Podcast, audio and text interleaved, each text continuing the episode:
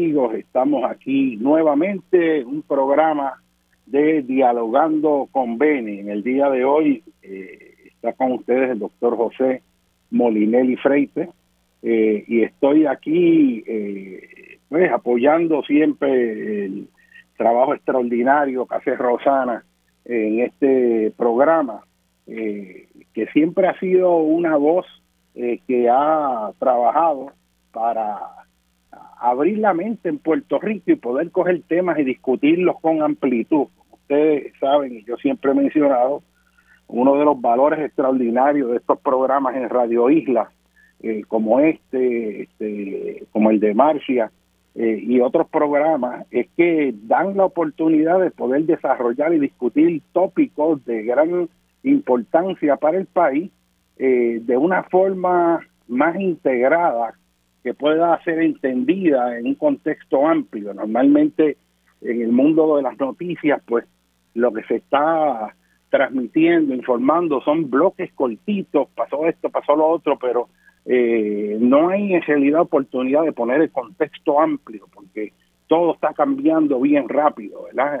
Este, así que, que para mí pues siempre es un privilegio tener la oportunidad de compartir con la radio audiencia de este programa, este, sobre todo este, que fue iniciado por, el gran amigo Benny eh, eh, Frankie Cerezo, que siempre le abrió foro a muchas personas, aún personas con ideas diferentes a las de él, eh, siempre basado en el espíritu, el valor de la democracia, que es el, el tu poder compartir ideas, puntos de vista diferentes de una forma respetuosa e inteligente eh, para hacer análisis que verdaderamente pues arrojen luz y ayuden en este pensamiento crítico que tenemos que hacer en todo el país. Yo estoy seguro que si se sigue haciendo eso, este país va a ir por buen camino y por eso la importancia de este tipo de programas.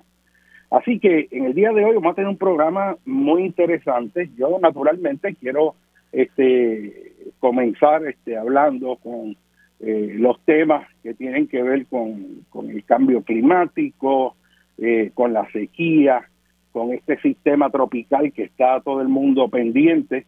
En Puerto Rico este, cambió el paradigma con respecto a la información del estado del tiempo, porque antes de María, pues pasaban sistemas y la gente pues hasta lo cogía en chiste. Eh, si venía una tormenta se anunciaba un huracán, eh, la regla general o lo que la gente hasta chistaba por ello era no, vamos a hacer un asopado y comprar una cerveza y la pasamos ahí lo más bien como si fuera hasta una vacación. Pero después de María todo eso cambió, tan pronto se acerca un sistema, todo el mundo está pendiente, hay preocupación y, y no es para menos. Eh, lo mismo ocurre con los sismos. Antes se oía hablar de sismos con un temblor aquí y allá hasta que que nos tocó un sismo de magnitud moderada, eh, como el que pasó, ¿verdad?, en, enero allá de 2020, eh, y desde entonces, pues, hay mucha atención a todos estos tipos de fenómenos. Y fíjense cómo nosotros hemos tenido, pues, como un curso intensivo en ciencia, eh, con todas las situaciones que hemos pasado. si vemos en los últimos, las últimas decenas de años, es más, si nos vamos desde la crisis de los virus, de la fiebre porcina, el H1N1, el chikungunya, este, el Zika, de momento todo el mundo eh, prestó la atención a todo lo que eran las enfermedades virales, los medios de transmisión, eh, cómo se podía transmitir este, mediante las aves, por el aire, por contacto, eh, etcétera, etcétera. Y obviamente con, con el COVID-19, pues ha habido todo un curso intensivo eh, para entender toda esta problemática de los virus, eh, cuán pequeños son, cómo se mantienen suspendidos en el aire, por qué hay que usar la mascarilla, este, lavarse las manos, eh, cómo entra en la célula, cómo este, inserta sus instrucciones en la célula para continuar reproduciéndose. Y aumenta la importancia de tener una sociedad que tenga una cultura científica, que pueda entender esto, que pueda aprender sobre estos temas porque si no hay ese conocimiento, pues eh, no se van a entender muchas cosas que nos afectan. Póngase usted a pensar que un virus que se inició allá en Wuhan, aparentemente en China, se ha ido dispersando. Esta partícula microscópica, es más, yo te diría submicroscópica, porque es un particulado de alrededor de 3 o 4 micrones, Eso es totalmente invisible al ojo, está suspendido en el aire y no se ve. Este, puede entrar por las vías respiratorias este, completamente y, y no se ve. Y esa partícula ha viajado el mundo entero, se ha transmitido para causar ya más de un millón de muertes. Este, es una cosa este, increíble eh, lo que se implica. Así que hay que tener conocimiento en ciencia, la educación en ciencia, al igual que las demás disciplinas, es crítico este, para la sociedad. De igual manera, la gente ha cogido un curso intensivo este, sobre meteorología y climatología y con todos estos elementos del cambio climático, las personas han aprendido pues lo que es el efecto invernadero, los gases invernaderos, eh, cuáles son los efectos eh, del calentamiento global y el cambio climático, cuáles son las consecuencias. Y esto fue un proceso, yo diría, más bien gradual, porque desde que se planteó esto hubo muchas personas que, que, por razones algunas legítimas planteaban dudas por falta de datos, pero a medida que eh, se ha ido avanzando y se ha ido levantando más datos, sí se sabe que, que está ocurriendo un cambio, que, que es un cambio que cada vez se va acelerando y que naturalmente tenemos que comprenderlo, tenemos que tener una mejor manera de tratar de visualizar cómo va a ser ese futuro a corto, mediano y largo plazo para entonces tomar decisiones en la sociedad con respecto a cómo alteramos eso o cómo nos adaptamos. Eh, así que la ciencia nuevamente sale a la luz, el cómo se hacen modelos para predecir cómo será el estado de la atmósfera de aquí a 20 años, 50 años, con qué rapidez crecerá el nivel del mar, cuánto se podrán intensificar los huracanes, si es que se van a intensificar, cuán fuertes van a ser esos vientos, eh, cuál es la resistencia de las estructuras a esos vientos, porque gran parte de la infraestructura del país no se edificó para vientos de categoría 5, sino para vientos que básicamente no excedieran 130 millas por hora, imagínense. Y aquí tuvimos a María, este, que excedió casi los 155 millas por hora, o sea, este, que fue pues, prácticamente categoría 5. Eh, así que, que ciencia está saliendo por todos lados, ¿no? Así que lo mismo con los terremotos. Ahora de momento la gente comprende lo que son las fallas geológicas, sabe la, la diferencia entre magnitud e intensidad de un sismo. Y si se lo olvida, pues hay que seguirlo recordando. Pero el punto central es que la educación en este momento este, sigue siendo este, hasta más importante que nunca porque el mundo es más tecnológico, más completo, más complejo y requiere ¿verdad? Este, esta comprensión. Y es dentro de este contexto que, quiero comenzar este programa porque estamos eh, ciertamente en la época más caliente del año. Eh, estos meses de junio, julio, eh, son los meses naturalmente este, que hay reducciones mayores en precipitación, en lluvia en la isla, son meses este, muy secos y este, nos crea estas situaciones recurrentes que estamos viendo ahora, que es que hay una sequía, ¿verdad? Eh, y yo veo pues cómo salen las noticias, cómo hay racionamiento y veo noticias también que le adjudican esto al cambio climático. Y una preocupación que les voy a, a compartir a ustedes es que en realidad el que haya una sequía no quiere decir que hay un cambio que, que, es por causa del cambio climático. Eh, y el que haya un huracán tampoco es por causa de que haya cambio climático. Este, y el que haya erosión en las playas tampoco es eh, específicamente causada por el cambio climático. Esto como hay que interpretarlo correctamente, es que está ocurriendo un cambio climático, que estos procesos que normalmente ocurren pueden y van gradualmente a intensificarse como consecuencia del cambio climático. Pero eso es distinto a decir que porque hay una sequía ahora, que esta sequía que está ocurriendo, que esto es producto del cambio climático, ¿no? Este, estas sequías han ocurrido y, y han ocurrido muy intensas en el pasado, igual que han habido huracanes muy intensos en el pasado, nada más recuerde usted en 1928 el huracán San Felipe II que cruzó diagonalmente a Puerto Rico, algo así como María, pero fue un huracán más intenso que María en 1928. De hecho, el dato que hay es que el anemómetro, ¿verdad? el instrumento que mide la velocidad del viento en el servicio de meteorología, en el llamado Weather Bureau de la isleta de San, en San Juan, se rompió a los 160, 165 millas por hora. O sea, cuando ese huracán San Felipe entró por el sureste de Puerto Rico y, entró a tierra y en San Juan midió esa velocidad, eso quiere decir que cuando entró los vientos eran mucho más poderosos, porque los huracanes cuando entran en la isla, por la misma eh, desconexión que empiezan a hacer con la superficie oceánica al caer en tierra, van perdiendo velocidad al estar sobre tierra y se reducen los vientos. Acuérdese que María entró por allá por, por eh, Maunabo, este, Humacao, Yabucoa, toda esa zona, entró con vientos de casi 160 millas por hora, ¿verdad? Casi, casi. Pero cuando salió por allá, por el noroeste de Puerto Rico, por Isabela, por este, Aguadilla, este, Quebradillas, toda esa zona, los vientos eran de 117, este, 120 millas este, y posiblemente menos. Así que eh, se va reduciendo aceleradamente la velocidad del viento. Así que en San Juan, que se rompe un anemómetro en 165 millas por hora, es una cosa brutal.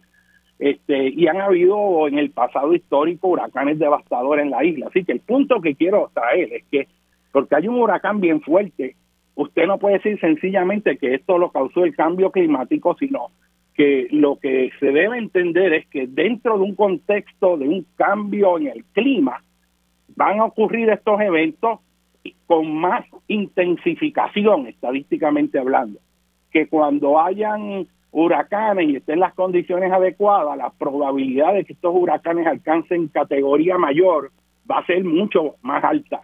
Y que cuando hayan mermas en precipitación puedan ser más intensas que lo que anteriormente lo era. Y que cuando hayan eh, lluvias intensas, pues también podrían ser esas lluvias mayores. Pero lo que yo quiero traer el punto, y este concepto quiere, quiero traerlo claro en este programa, es que no podemos quedarnos con la idea de que todo lo que esté pasando en erosión en las costas, en inundaciones y sequía, es por el cambio climático, porque eso sería erróneo. Hay que entender que hay muchas de estas condiciones que son causadas o agravadas, intensificadas por nosotros mismos, por las actividades humanas. Y me refiero en específico pues a lo siguiente, y le voy a dar un ejemplo. A mí me pareció curioso que cuando empezó la, eh, los racionamientos, esta sequía que se está hablando ahora, comenzó racionando las áreas que obtienen agua de las tomas de los ríos eh, y zonas como las piedras, juncos, eh, inmediatamente empezaron a racionar porque el agua no daba. Y una cosa que falta en el análisis es lo siguiente, es que obviamente en esta época del año el caudal de los ríos baja, pero que si había poca gente viviendo en esa área, pues la demanda de agua de esas tomas era menor. Pero en el momento que usted empieza a aprobar proyectos de urbanización como se ha hecho en todo ese valle, del, desde Caguas hasta Macao, todo ese valle, ¿verdad? De, Río Gurabo, eh, que es un afluente, un tributario de, Río Grande de Loíza, todas esas urbanizaciones en ese terreno agrícola fértil que está siendo sembrado de cemento, pues lo que hizo fue aumentar la demanda de agua y ahora esa misma cantidad de agua que podía suplirle a poca gente que había antes, ahora no da para suplirle a esos miles de casas que se han construido en esa área que antes no estaban. Y entonces la pregunta es, el que tengan que racionar el agua ahora, ¿es por causa de que hay una sequía causada por el cambio climático o es por causa de que hay una sequía en el proceso de planificación inteligente en Puerto Rico? Y en ese sentido, yo eh, trato de que se comprenda que estas mermas en precipitación que terminan en racionamiento en muchas ocasiones son agravadas por la mala planificación eh, de los recursos de agua, de suelo en Puerto Rico. Cuando se maneja el recurso de agua en hidrología, cuando se está bregando con la ingeniería de cómo eh, proveer agua eh, a las ciudades, a los pueblos, a los ciudadanos, una de las reglas principales que antes de aprobar un permiso para que se conecte una urbanización, un proyecto este, al agua, es que se sepa que la fuente de donde viene esa agua va a poder producir todo el agua que se necesita, aún en los momentos de sequía. Y para eso se hacen estudios que se llaman estudios de rendimiento seguro. Si es un río, ese río se tiene que examinar en términos de su comportamiento hidrológico a través de muchos años y esto se hace con estaciones de aforo que van midiendo los caudales de los ríos este, todos los días del año. Hay unas estaciones ahí que miden eso y después que usted tiene un récord de más de 30 años por lo menos, usted sabe el comportamiento normal este, que tiene ese, ese río. Este, así que eh, esto es fundamental este, entenderlo. Y la idea es que usted, antes de dar un permiso, tiene que estar seguro de que aun cuando haya mermas en precipitación, que vengan las épocas que normalmente son secas en el año, que vaya, que haya agua. Si usted no hace eso, quiere decir que se va a quedar sin agua, no va a haber suficiente durante ciertas épocas del año. Así que este desorden de estar aprobando proyectos a derecha e izquierda porque hay que hacer que el dinero corra, tiene consecuencias, tiene consecuencias que reduce la calidad de vida de los puertorriqueños y hace que el costo de vivir aquí sea mayor, porque entonces la gente incurre a comprar cisternas que pueden costar miles de dólares, algunos sistemas, otros lo guardan en drones, pero el almacenar agua tampoco resuelve el problema porque usted lo que está haciendo es guardando agua, usted no está ahorrando, lo que está es a veces está cogiendo más agua que después bota si no la usa. Así que eh, lo que quiero conectar aquí es que quede evidente que si no se planifica bien, vamos a tener problemas con respecto al acceso a recursos de agua. Así que ese es uno. Lo otro es lo siguiente, si usted estudia lo que es el ciclo hidrológico eh, y entiende cómo, se, cómo son las cuencas hidrográficas, Precisamente hoy sale una noticia en el periódico de del problema de las sequías y el problema hídrico en Puerto Rico y en la noticia eh, distintas personas que entrevistan opinan que un problema mayor es que los lagos están sedimentados. Y esto no es nada nuevo. O sea, esto llevamos décadas y décadas hablando del problema de erosión y sedimentación en las cuencas hidrográficas.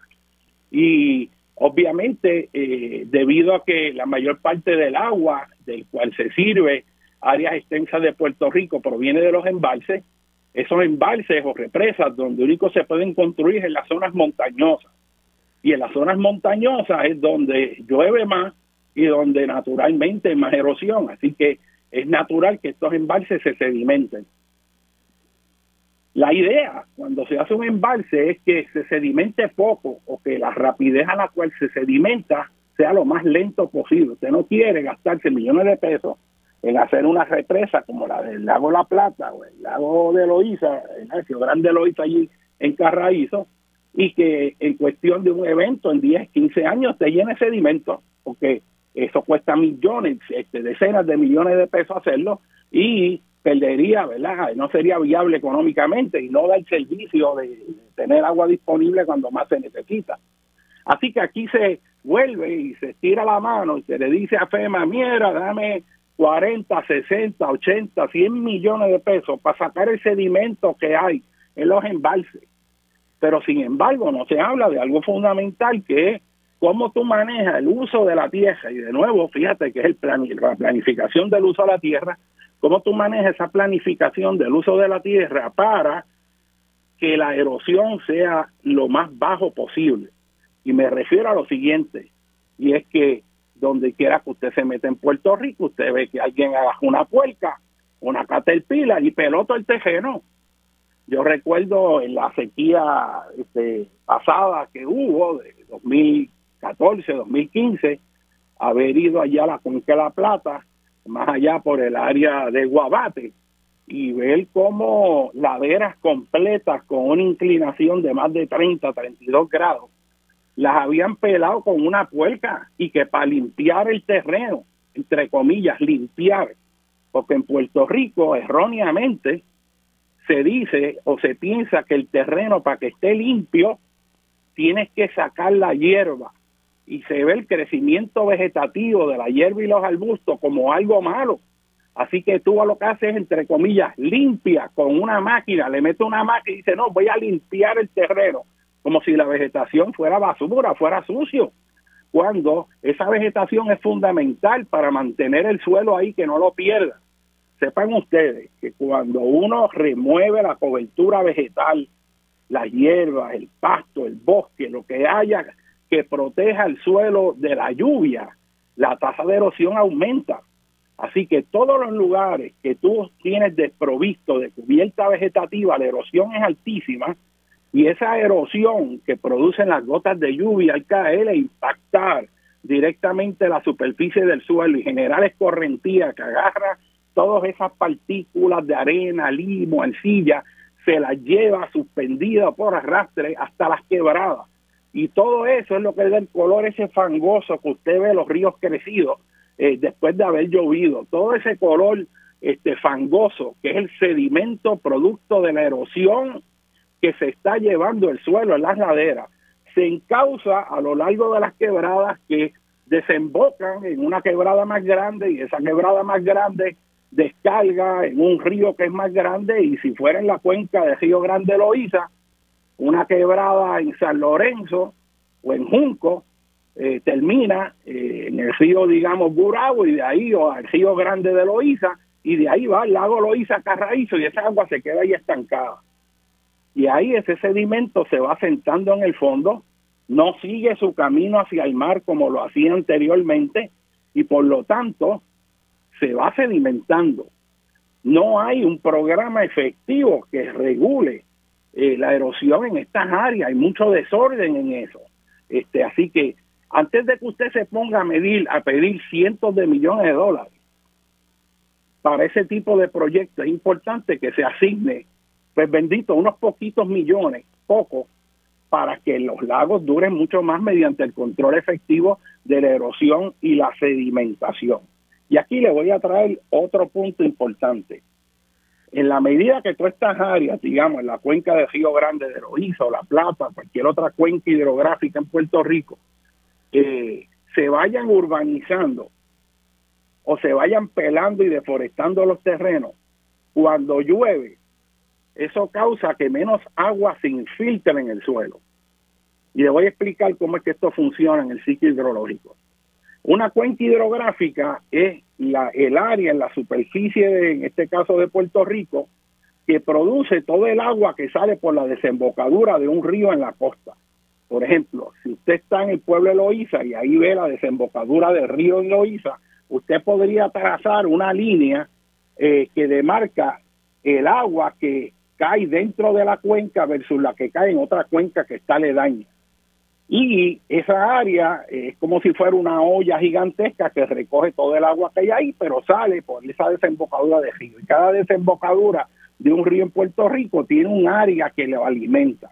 Cuando el área es bien grande, el río es más caudaloso. Si el área que alimenta a ese río es pequeña, el río es pequeño. Mientras más grande es, el río este, tiene más caudal y si está en la costa norte de Puerto Rico, que llueve más, el río siempre va a tener agua. Puede reducirse, puede bajar el nivel, pero siempre va a haber una cantidad de agua que está pasando por el río. Eso es lo primero. Lo segundo, usted tiene que haber visto, por ejemplo, un río cuando el agua está cristalina. Cuando no ha llovido y usted ve el río, el agua usted la ve clara, no la ve fangosa. El agua nada más está fangosa después de los aguaceros, porque es el producto de la erosión en la superficie de las laderas que lleva todo ese sedimento suspendido.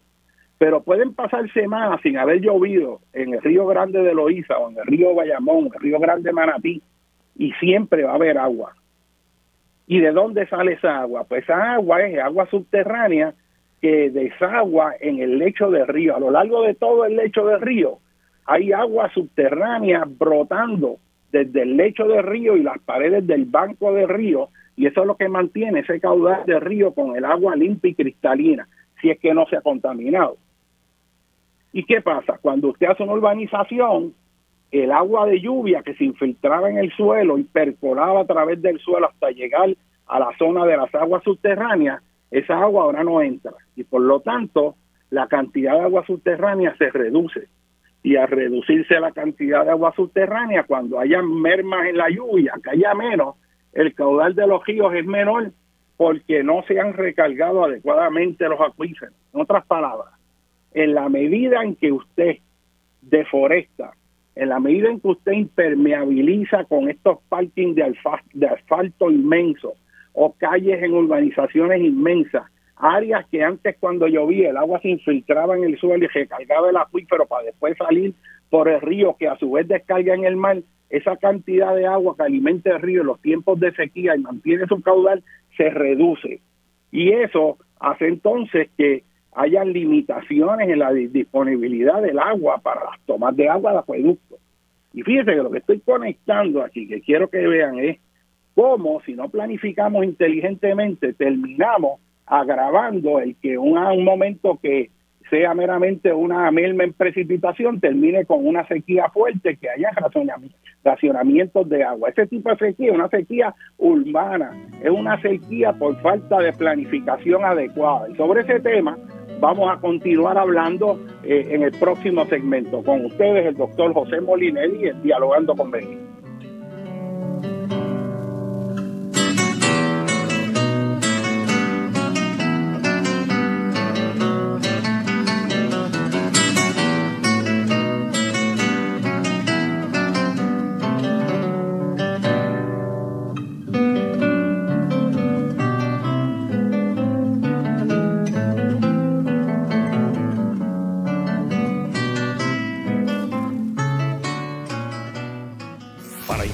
Clara y precisa. Conéctate todos los días a Radio Isla 1320, los número uno en información actualizada en la temporada de huracanes. Somos tu sentir, el sentir de Puerto Rico. Traído a ustedes por Danosa. No lo selles con otra cosa, séllalo con Danosa. Y Goya, habichuelas guisadas Goya, listas para comer. Llega ante ustedes su programa radial Vislumbres de Esperanza, con un mensaje de fe y valor, además de reflexiones, música, consejos sobre salud y el mensaje de la palabra de Dios. Sintonícenos todos los domingos de 7 a 8 de la mañana, cortesía de sus amigos de la Iglesia Adventista del Séptimo Día, por Radio Isla 1320 y radioisla.tv. Racismo sistémico. El racismo fue el legado que nos dejó el colonialismo, sobre todo en las Américas.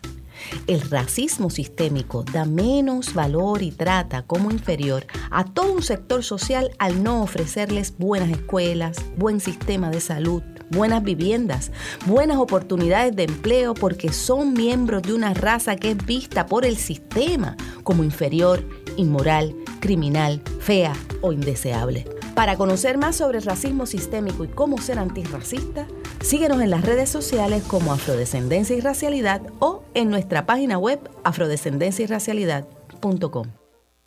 Aquí nos concentramos en llevarte la noticia de una manera rápida y conveniente. Escúchanos y venos en vivo directamente desde nuestra página en Facebook. Dale like y enciende las notificaciones para que siempre estés al día con lo que está pasando alrededor del mundo. Radio Isla 1320 en Facebook. Conéctate ya. Radio Isla 1320, el sentir de Puerto Rico. Entra a radioisla.tv y sigue de cerca toda la información necesaria para mantenerte seguro y en calma en temporada de huracanes. Somos Radio Isla 1320, el sentir de Puerto Rico. Traído a ustedes por Danosa. No lo selles con otra cosa, séllalo con Danosa. Y Goya, habichuelas guisadas Goya, listas para comer.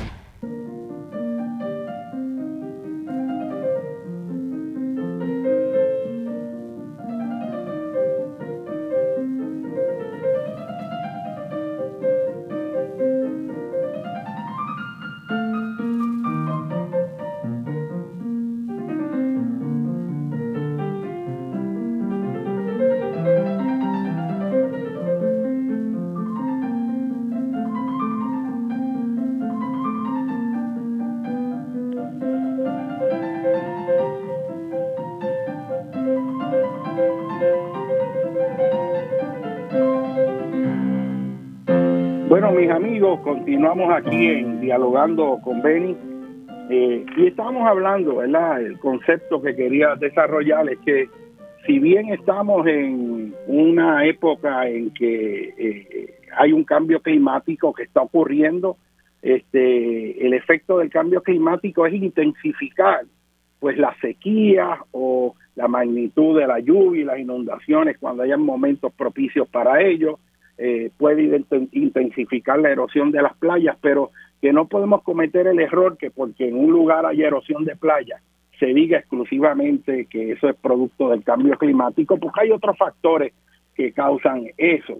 Y ya había explicado que eh, parte del problema de abastos de agua en Puerto Rico eh, no se le puede atribuir exclusivamente a que, a que el cambio climático está ocurriendo. Eso sería muy fácil y de hecho tiene el efecto político de relegar la responsabilidad del problema a algo que es como más inmaterial, que se siente la gente que no puede hacer mucho y por lo tanto no hay responsabilidad de nosotros ni nada que podemos hacer cuando mucha de esta escasez de agua tiene que ver con una mala planificación de los recursos y cómo alteramos el ciclo hidrológico cuando no tomamos, tomamos en consideración la naturaleza. Y expliqué cómo este, el ubicar infraestructura en terrenos agrícolas de alto potencial agrícola no solamente hace que se pierda ese potencial agrícola, eh, sino que reduce la cantidad de recarga eh, de los acuíferos, igual que la deforestación, y esa, esos acuíferos se recargan cuando el agua se infiltra en el suelo y después sale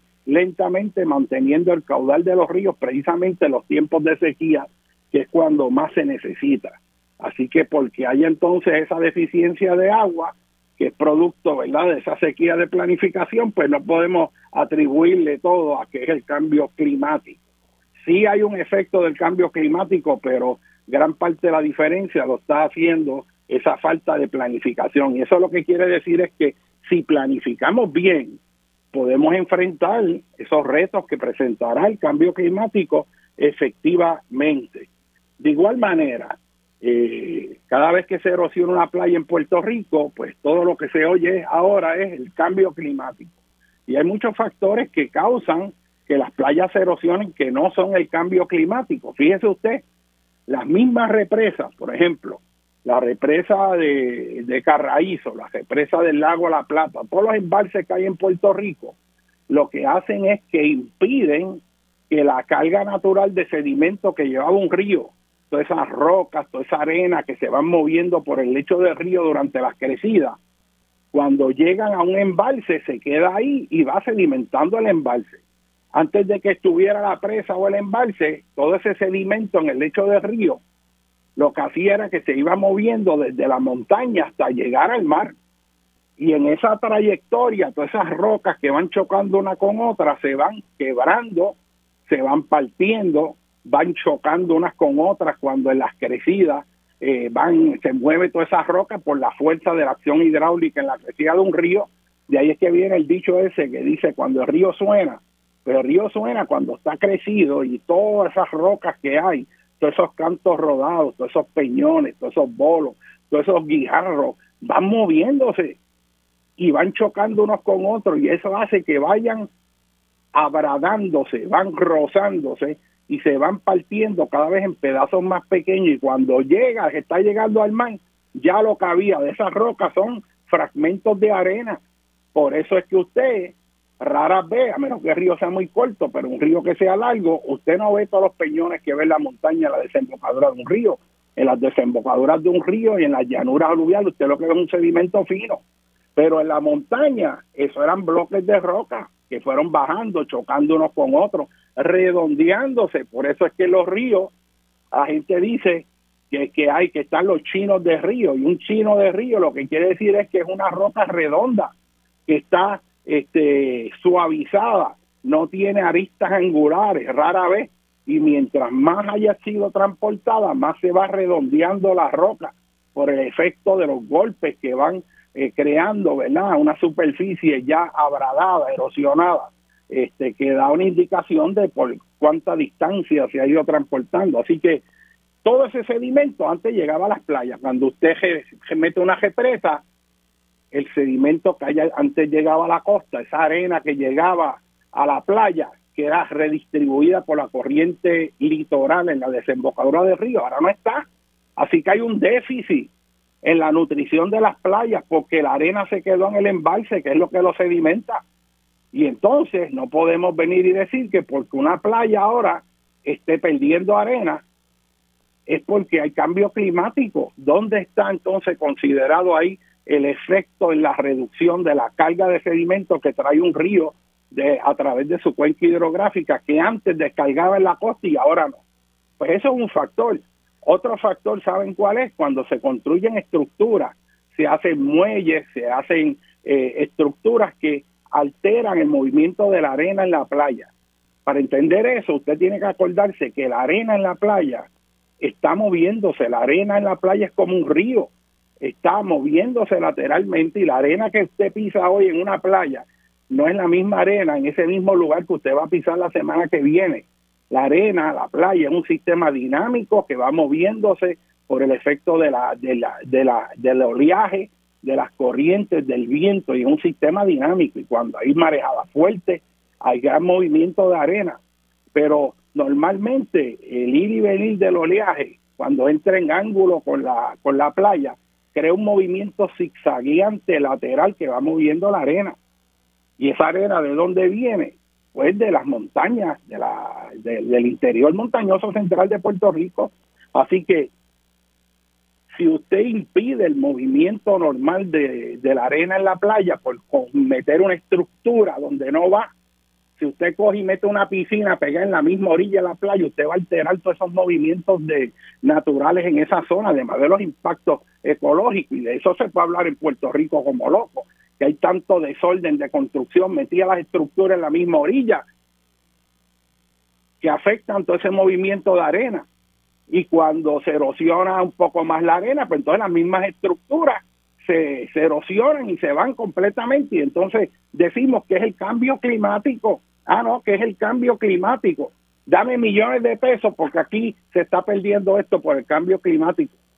Así que hay que tener mucho cuidado en cómo estamos usando el término de cambio climático sin incorporar el impacto directo que está teniendo el efecto de la mala planificación que hay en este país, que es un problema nacional. Si hay algo que es una emergencia nacional en Puerto Rico, que hay que atajar inmediatamente es la mala planificación y la corrupción que hay gubernamental con el proceso de los permisos.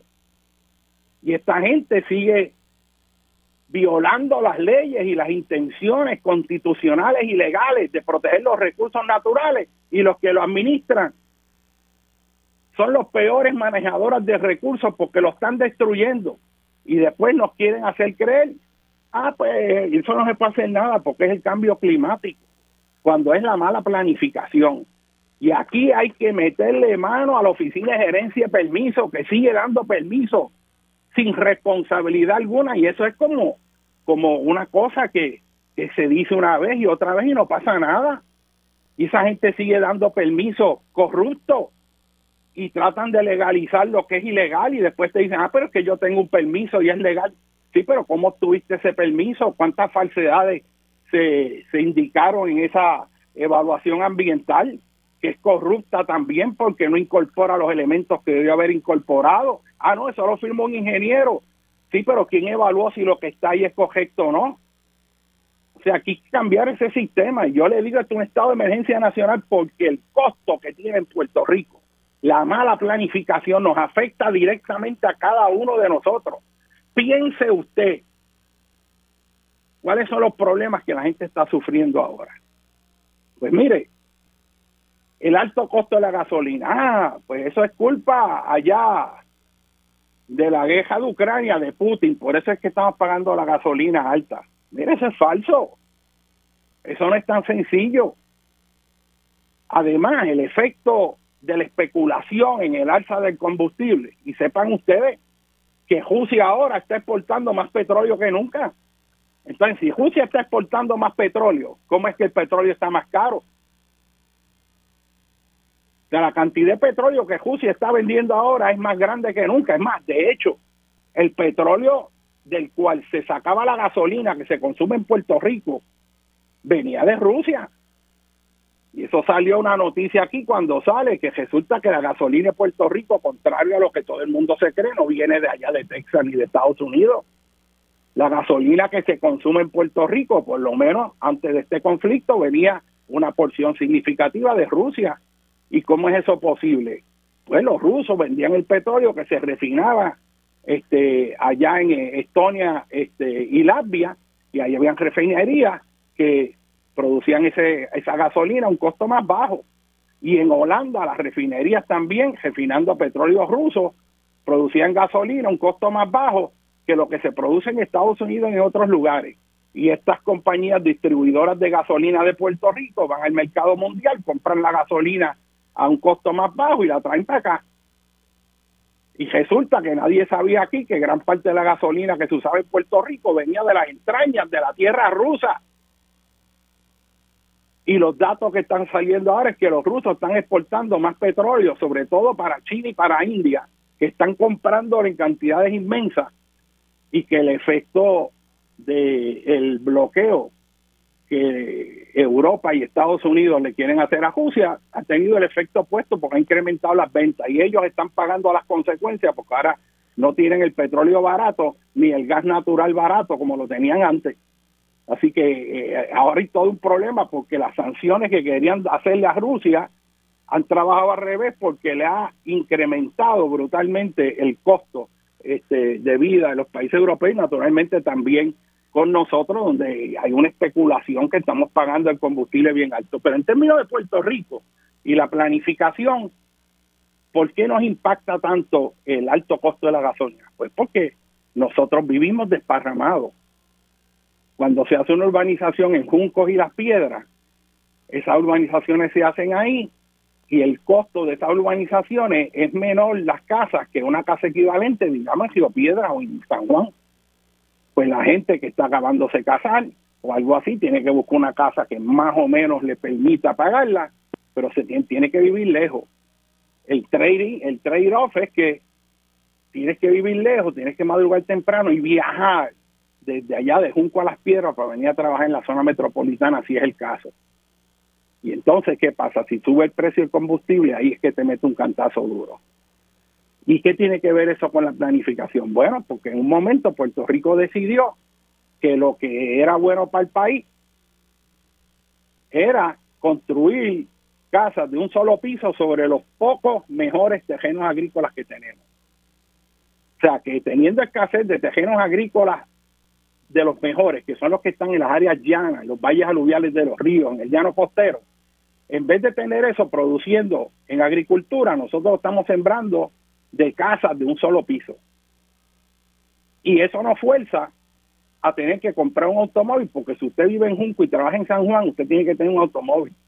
Y si usted no tiene un automóvil, como se decía anteriormente, usted no puede tener ni novia, porque la vida en Puerto Rico depende del automóvil, porque nos movimos a copiar el terreno suburbano de los Estados Unidos y la gente salió de los pueblos para desparramarse en urbanizaciones.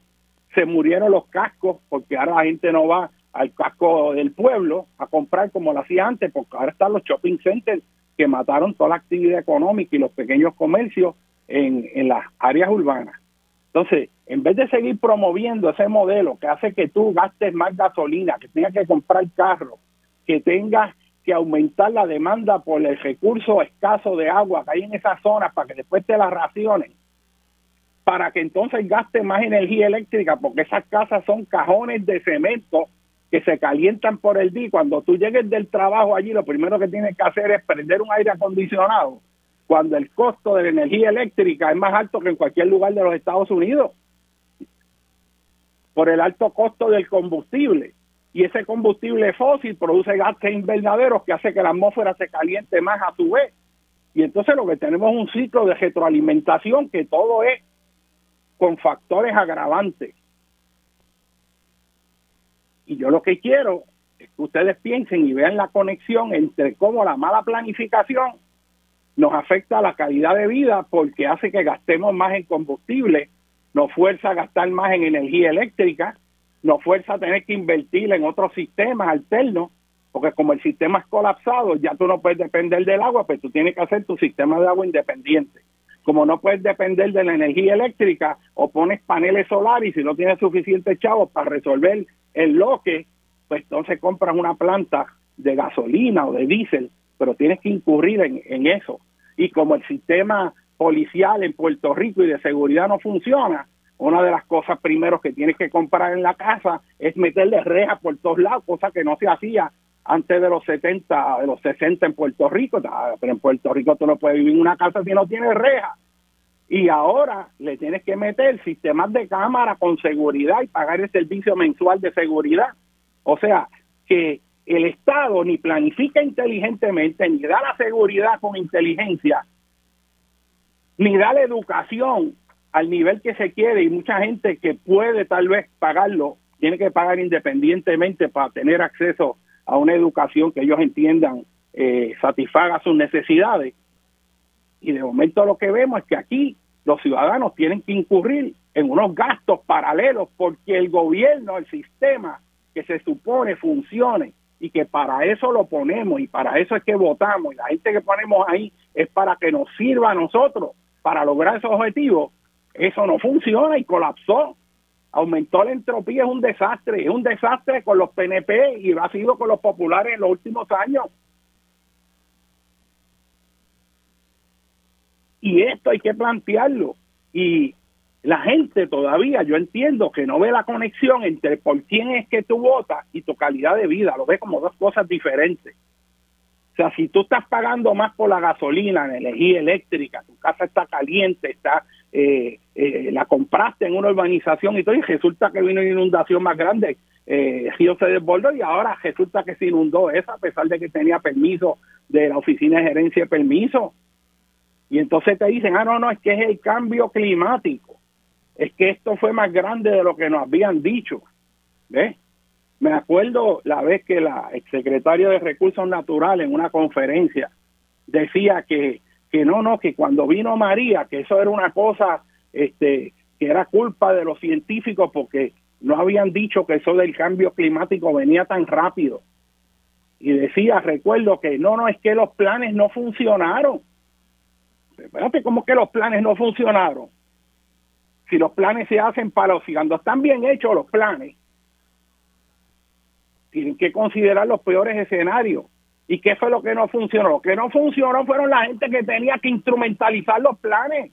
La incompetencia de poner gente en el gobierno, no por su conocimiento, experiencia y capacidad para servirle al país y aportar su inteligencia, sino que pone el gobierno a los que paquinaron en la campaña, y que son incondicionales de los políticos y ponen a dirigir jefes de agencia, unos incompetentes que destruyen los recursos naturales de Puerto Rico y que después no tienen responsabilidad alguna. Y para colmo de cosas, los ciudadanos indignados que se enfrentan y señalan esto son víctimas de un ataque irresponsable, liberoso, precisamente de todos esos políticos corruptos que hay ahí, que llevan décadas ahí, fueron los que quebraron este país. ¿Con qué fuerza moral? Esos políticos corruptos empiezan a señalar a los ciudadanos decentes que están señalando todos los errores que está cometiendo un, eh, un gobierno tratando de hacer algo por el país que no se dedican a eso y que tienen que sacar del tiempo que no tienen para servirle al país por el amor que le tienen al país. Y tú ves estos corruptos con esa gente en la radio y la televisión que reciben chavos para mentir y, y estar haciendo expresiones liberosas y falacias contra la gente decente que está defendiendo este país.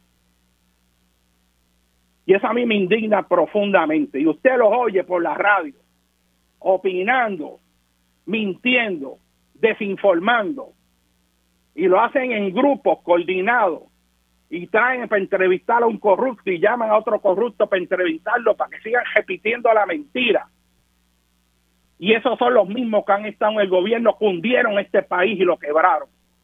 Y ahora yo veo un, un, todo una estrategia sistemática de tratar de enfangar a los partidos que están iniciándose, los partidos de minoría que están reclamando todo eso, y ellos los dos tienen una estrategia, los dos partidos principales que habían históricamente en Puerto Rico, de tratar de decir, no, no, es que ellos son iguales de conjunto que nosotros. Y entonces una cosa chiquita, insignificante, la amplían y para tratar de señalar de que no, no, no, ellos son igual de conjuntos que soy yo. O sea, ellos no pueden de señalarme a mí porque ellos son igual de conjuntos. Y empiezan a mentir y difamar y cualquier cosa chiquita lo amplían hasta lo último. Y es importante que ustedes se den cuenta de eso. Hasta en la noticia salió ahí un caso federal de, de un señor ahí que le estaba pagando a una persona de un programa de televisión que eran 50 mil pesos para tratar de lavarle la cara a Ricky José y yo.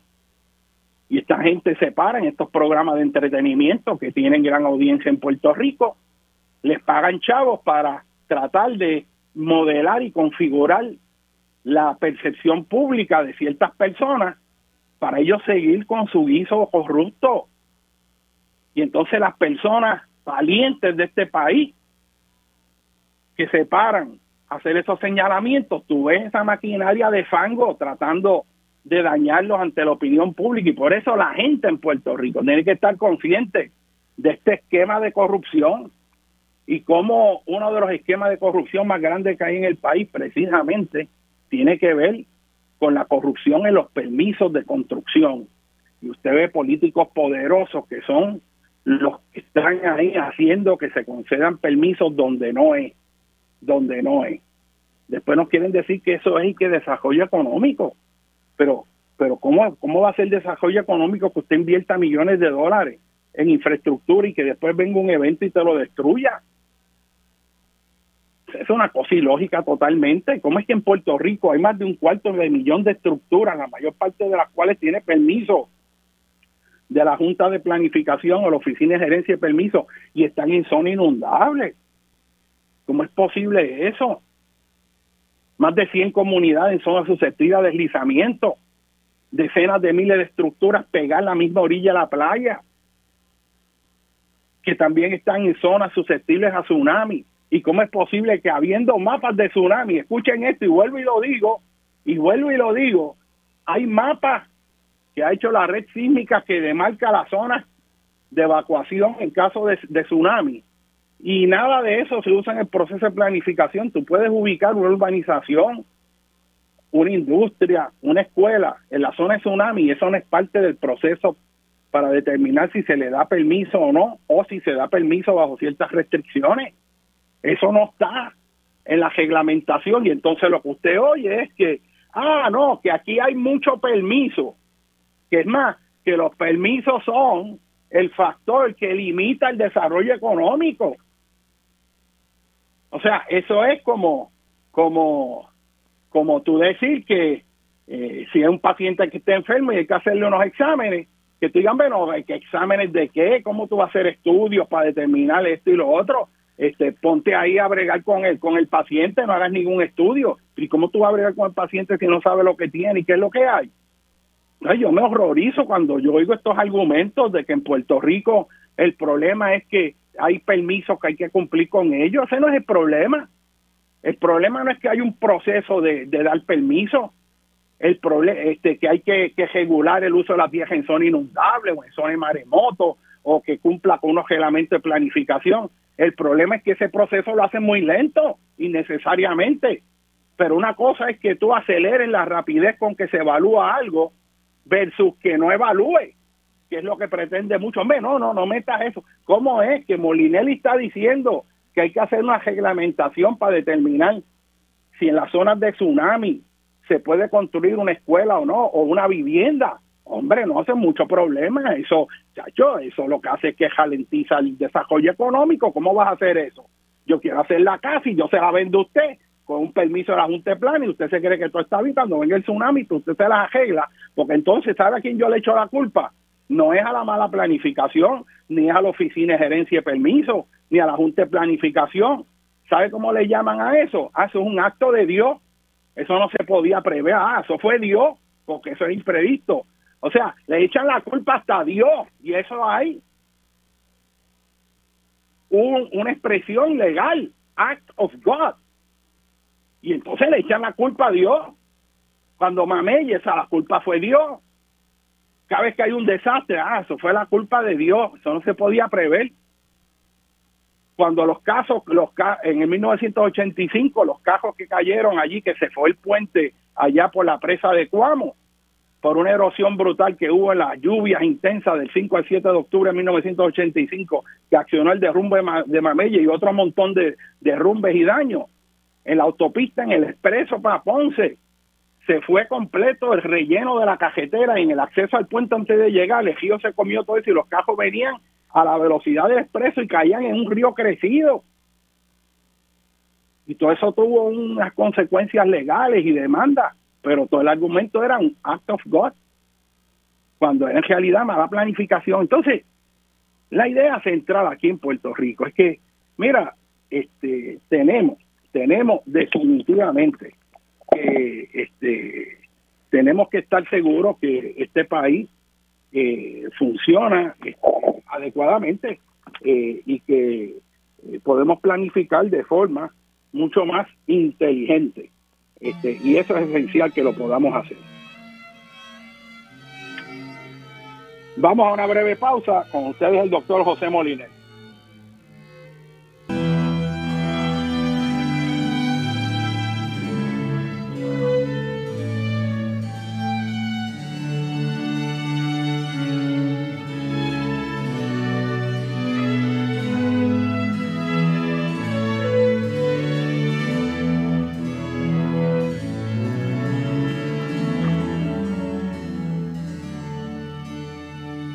Amigos, continuamos aquí dialogando con Benny. Este, en los dos segmentos pasados este, quise exponer cómo la mala planificación en Puerto Rico, pues verdaderamente nos agrava muchas de las situaciones eh, que tenemos que enfrentar y que si tuviéramos una buena planificación, que la podemos tener y sabemos cómo hacerlo, este país cambiaría radicalmente. Y lo que quiero hacer fuerza eh, conceptual, que ustedes entienden, que es que nosotros no estamos sentados aquí a expensas de que cambie el clima, que haya calentamiento global y no podemos hacer nada. No, que Puerto Rico está ahí, no puede hacer nada porque es víctima de todo lo que pase afuera. O sea, esa idea de que nosotros somos unas personas que están sentadas en un cine viendo la película allá. Eso es totalmente falso. Los actores somos nosotros. Cuando la película, el tema vaya mal, la trama esté mal, nosotros los puertorriqueños tenemos que treparnos allí en el teatro y ser los actores de nuestro propio futuro, en vez de estar sentados como espectadores a ver qué es lo que hacen otros con respecto a nosotros mismos. ¿Cómo es posible que nosotros los puertorriqueños estemos en ese estado pasivo, aguantando, sin saber que tenemos el poder de hacer que las cosas se hagan bien como se han hecho en el pasado. Aquí han habido momentos en Puerto Rico que este país se ha puesto de pie y ha emprendido proyectos que dejaron a un país mejor que como estaba. Y eso con sus cosas positivas y negativas, pero durante la época de Muñoz, y eso yo lo digo donde sea, Puerto Rico avanzó. Y Puerto Rico, cuando pasó esa época, había tenido unos logros extraordinarios en un montón de áreas. Y es cierto que hubo un montón de cosas y problemas que siguieron, pero el país avanzó y mañana se veía mejor que hoy. Y la calidad de vida para mucha gente aumentó. Se llevó agua, energía eléctrica, cajetera, educación, servicios médicos, áreas que no sabían ni lo que era eso. Y el país avanzó y los hijos de gente que no sabía leer ni escribir pudieron tener una educación y avanzar, pero todo eso se detuvo. La corrupción masiva paralizó este país, pero lo que quiero hacer hincapié es que en esa época las agencias eh, del gobierno funcionaban y tenían capacidad para transformar el país y tenían metas y objetivos, pero hoy en día este es un país a la deriva, que no hay norte, que el único proyecto es mantener lo que hay o oh, vamos a aspirar a la estadidad porque si somos Estado todo se arregla. Es una cosa absurda. Eso es como decirle a una persona pobre que se mude a Guaynabo, como es el municipio más rico, múdate a Guaynabo y búscate una casita en una bajía de Guaynabo, que si vives en Guaynabo, como ahí el, ingreso per cápita es más alto, pues tú vas a vivir muy bien. Es que eso es absurdo la complejidad de los problemas sociales, humanos, económicos, políticos, ambientales, es, es mucho mayor. Pero se puede hacer un país bien hecho si aquí hay recursos humanos e inteligencia de sobra, no solo para Puerto Rico, sino que se exporta hacia afuera. ¿Y por qué no usamos ese recurso? Y lo que ponemos son a funcionarios corruptos, inexpertos, que no saben con lo que están bregando, pero sí saben obedecer las órdenes que le dan los políticos corruptos. Eso hay que acabarlo y este país está cansado de esa corrupción, de esta gente que se para a despotricar y decir mentiras y engañar mientras están cogiendo dinero comprado. Y yo los oigo por la radio, gente corrupta, gente que ha sido convicta, abogados que le han quitado el título porque han fabricado casos y teniendo fiscales evidencias culpatorias, han causado que personas inocentes hayan estado siete, ocho años presos, teniendo la evidencia culpatoria y están en un radio allí hablando, opinando y despotricando. Y usted sabe qué dice, qué es lo que dicen de la gente que defiende al país, que defiende los recursos naturales. ¿Usted sabe cuál es el discurso? Ah, que esos son comunistas, porque ese es lo último. De hecho, eso están haciendo los republicanos en Estados Unidos contra los demócratas. Ahora resulta que todos los demócratas son comunistas y socialistas este, y con unas cargas ahí absurdas. Así que este país tiene que abrir los ojos con respecto a esas máquinas de fango. Yo creo que todos estos que están opinando en programas de radio y todo eso deberían mostrar para tener algún grado de credibilidad quienes les pagan ¿Quiénes les pagan? ¿Quiénes les están pagando? ¿De dónde reciben dinero? Oye, toda esta gente ahí que aparecen como si fueran eh, expertos en ciencias políticas y expertos en esto y lo otro, tratando de crear opinión pública, desinformando, sin un balance. Yo creo que sería más útil hacer un programa donde tú puedas hacer un careo de dos gente de nivel igual, pero un careo respetuoso no, no en el relajo criollo de estar poniendo sellos y estar mintiendo. Vamos a discutir los hechos verdaderos. Por ejemplo, una discusión que se cae es cómo vamos a bregar con los recursos de agua en Puerto Rico si esto llevamos décadas hablando de eso. Y ciertamente Puerto Rico hay que verlo en su conectividad global. O Puerto Rico no es un ente aislado, nosotros eh, vamos precisamente por la globalización y la y la dependencia que sigue aumentando del exterior, cosa que no era así antes. Recuerde que Puerto Rico era un exportador de alimentos. Y hemos terminado en un país que para comer prácticamente tiene que importarlo todo.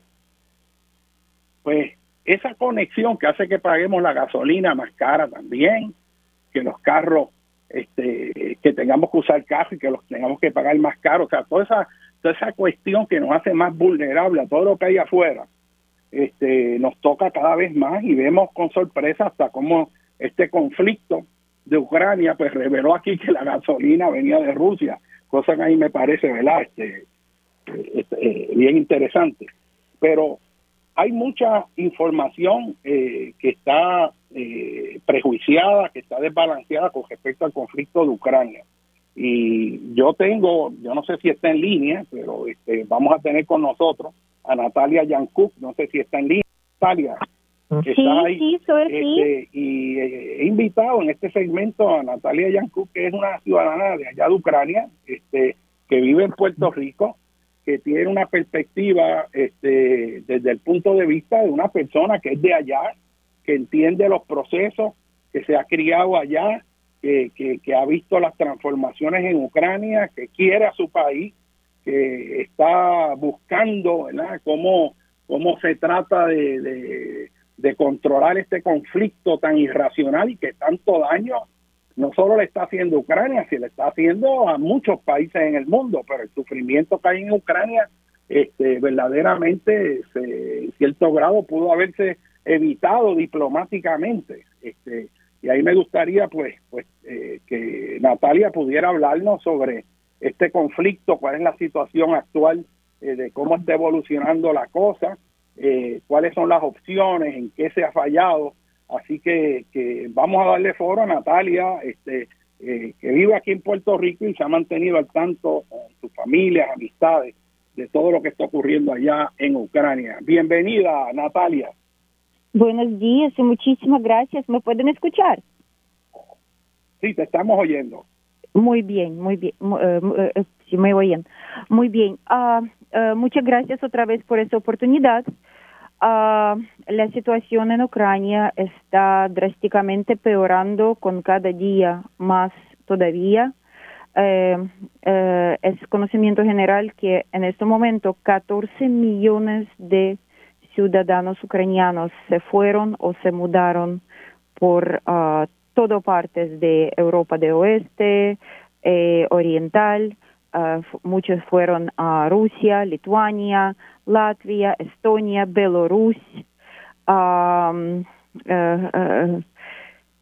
que es número para un país que tenía 42 millones, obvio, así, casi 25%, eh, una tragedia. Se fue la población en su mayoría femenina, con niños, jóvenes, ah, hombres ah, están muriendo eh, algunas fuentes indican casi hasta un mil uh, hombres están muriendo diario en Ucrania. No sabemos exactamente por qué, obvio, la, el gobierno uh, ucraniano oficialmente se denega, pero uh, dentro de ese mismo gobierno, varias personalidades indican números que son, you know, que, que tienen una diferencia muy grave. Entonces, lógicamente pensando, considerando que la verdad puede ser por ahí entre medio, podemos sí decir que es definitivamente mayor que 500 hombres están muriendo diaria y puede ser, you know, en ese rango de 500 a 1000 hombres. Y um, uh, muchos de, de, esos cuerpos se están dejando en los campos, en los bosques, en la área por uh, falta del el mecanismo de recoger están eh, comiendo perros, gatos, animales silvestres que están devorando cuerpos. Es algo que yo puedo ver por varios canales uh, de Telegram que usted aquí no pueden ver, ni tampoco en Ucrania, porque esos fuentes, fuentes son prohibidos y son bloqueados. Uh, ciudadanos ucranianos no pueden ver. Pero yo aquí tengo acceso y uh, que yo veo es un apocalipsis, un apocalipsis trágico y indescriptible. Más que con todo es cada muerte, aparentemente las fuerzas militares, armia ucraniana, eh, son los únicos que supone que reciben un salario bastante, eh, bastante alto en Ucrania en ese momento, hasta 100 miles de grivnas, que eh, um, dividiendo en 30 grivnas por un uh, dólar, sale casi en 3 mil dólares mensualmente, que es un salario exagerado para Ucrania, donde promedio salario es en 200, 300 dólares mensual. Y entonces, cuando esos hombres mueren y su cuerpo no está identificado o recogido, él uh, está considerado desaparecido y esa categoría no recibe ningún tipo de beneficios ni su familia. Entonces, uh, lo último que dicen que hay uh, billones que faltan en pagar los familiares de esos soldados desaparecidos que o están muertos y no fueron recogidos y están ahí uh, rotos en los campos, en los bosques, eh, con ese calor en su última fase de, de composición o están eh, cautivos por armia rusa. Eh, en cualquier escenario, las familiares no reciben ninguna ayuda y dicen que hay una, una esquema corrupta que está pasando ahora dentro del gobierno, que está apropiando todos esos fondos ah, para ellos mismos. Una, de las muchos esquemas que eh, está beneficiando ah, algunos uh, miembros de gobierno en Ucrania, obviamente, que siempre ha sido, ha sido y sigue uno de los más corruptos que yo puedo eh, identificar. Este, Entonces, Natalia, una pregunta. Este, eh, ¿Cómo tú crees, o sea, en dónde va a terminar este conflicto? Inicialmente, eh, los rusos eh, llevaban años pidiendo que se hiciera un acuerdo que no fuera amenazante, ¿verdad?, al espacio crítico de seguridad de Rusia. Eso no ocurrió este, eso accionó pues esta guerra que en realidad no debió haber ocurrido en un mundo en donde se habla de que hemos avanzado en la capacidad de la diplomacia para buscar acuerdos que sean mutuamente satisfactorios. Ya la región este de Ucrania, este, sobre todo el perímetro del mar de Azov y espacios crecientes de la parte sur de Ucrania que conecta y da acceso al Mar Negro, están siendo tomados por las fuerzas rusas que eventualmente controlarán todo el acceso marino este, de Ucrania. Eh, ¿Cómo, qué tendría que ocurrir para que se pueda lograr un, acuerdo de paz que sea mutuamente satisfactorio? Porque para que haya un acuerdo, los dos tienen que estar de acuerdo. Este, que, ¿Qué tú piensas sobre eso? ¿Se podrá lograr eso o ya es muy tarde? Eh, ¿Cuáles son las opciones de detener esta matanza, esta destrucción de, este país? ¿Qué, eh, ¿Qué tú piensas sobre eso? Eh, es muy buen punto. Cada guerra en su final fue terminada, terminada con un acuerdo, ¿verdad? Con un contrato. en esa situación, de que yo entiendo, hay solamente dos, uh, dos opciones. O uh, como Rusia está uh, avanzando y en este momento claramente está ganando esa operación, primera condición, o que Ucrania eh, eh, está en acuerdo con cualquier demanda que parte de Rusia está ofreciendo, que es el cambio de régimen, Estado uh, neutral para Ucrania, eh, olvidar todas las inspiraciones de entrar a OTAN, eh, cambio de gobierno y todos sus uh, agentes eh, em, que sirven, que son pagados por Estados Unidos. esa es la primera es, el primer escenario, sí, como um, teórico, que Ucrania cede, que, que, ya uh, cede los territorios donde Rusia uh, ya ha avanzado.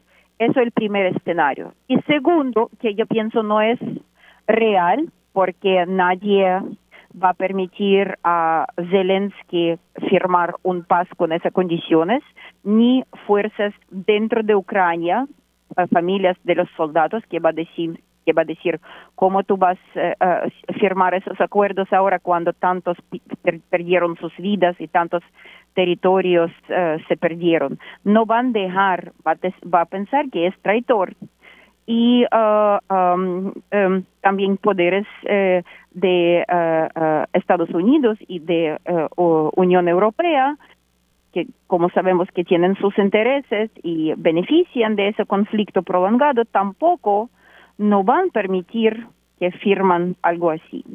Y segundo escenario es una capitulación completa en términos militares.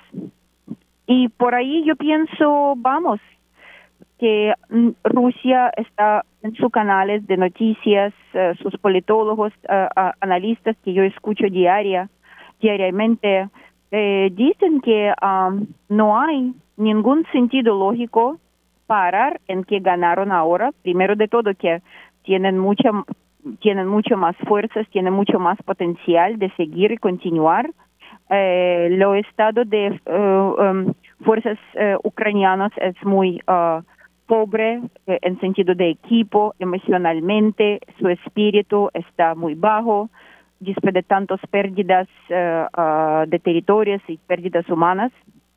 Y ah, ahora ah, Rusia quiere asegurar que todo partes que puede en alguna manera eh, poner en peligro su acceso al Mar Negro, eh, región de Odessa, de Kharkov, de Zaporozhia, está también seguro en sus manos, entonces ya están avanzando hacia Kharkov. Y después de eso, uh, de la retórica que yo escucho, que sí van a seguir cogiendo territorio por territorio hasta el borde, hasta hasta hasta donde el borde de Ucrania se termina, hasta donde el territorio de Ucrania se termina, que es con Polandia. En su en su eh, eh, en lo mismo tiempo, Polandia está inspirada coger parte de Ucrania de eh, eh, oriental que había um, devolvida por Stalin en 1939. Eh, entonces ellos están inspirados a coger ese territorio y ahora mismo están dando pasaportes a ciudadanos ucranianos que viven en esa región de oeste libremente para tener después posiblemente esa ah, como ah, razón de invadir para proteger derechos de sus ciudadanos nuevos polacos. Entonces hay varios problemas que están hirviendo en ese momento. También eh, de parte de Moldova, que tiene esa región, Pidnestrovia, parece que la gobernadora de Moldova, la presidenta de Gordova, de Moldova, Sando, está en, la misma situación como Zelensky, sirve los intereses de eh, Estados Unidos y está creando eh, eh, la base para potencialmente lo mismo escenario puede provocar la misma reacción de Rusia, que muchos moldovanos ahora asusten también. A mí, a mí me parece ahí vamos, no sé, no sé dónde eso va a terminar, pero no se ve bien, no se ve que va a terminar pronto. La economía de Ucrania está completamente dotada con finanzas que vienen de afuera, completamente. Hoy, eh, hoy yo recibí la noticia que eh, el gobierno ucraniano imprimió 112 billones de grivnas. Eh, están imprimiendo dineros como locos, provocando también la, inflación, la inflación este dentro del país. Ah, porque no dicen que para pagar solamente los hombres que están peleando o murieron todos los beneficios necesito un un presupuesto de país completo. Y, en adición a eso todavía necesitan pagar a los maestros a, a, todos los empleados públicos a, todas las funciones eh, estatales también deben ser pagados. Entonces necesitan presupuesto uno de los problemas uno de los problemas interesantes que yo veo aquí, que crea mucha confusión este, en Puerto Rico y en el resto del mundo, es que hay como dos discursos principales eh, de información. Cuando uno oye las fuentes de noticias de, de los Estados Unidos y de Europa, es una historia donde los rusos están desmoralizados, han tenido pérdidas masivas, están perdidos, van a perder la guerra, este, eh, y uno oye todo un montón de historias, este, por un lado, que lo que muestran es un fracaso brutal en lo que han hecho los rusos, eh, se ha demonizado a los rusos, hay toda una campaña que es de hecho la que oímos en Puerto Rico por la radio, pero hay otra otra versión que es lo opuesto, ¿no?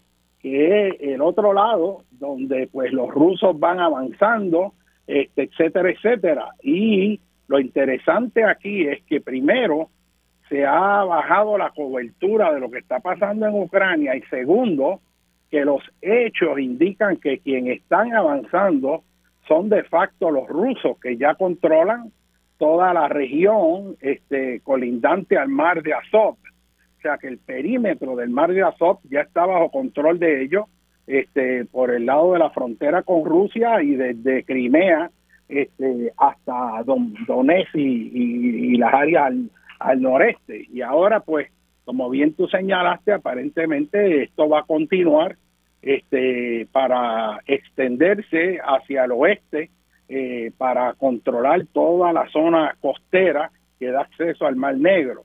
Eh, y esto es una guerra que está costando este, en los dos lados.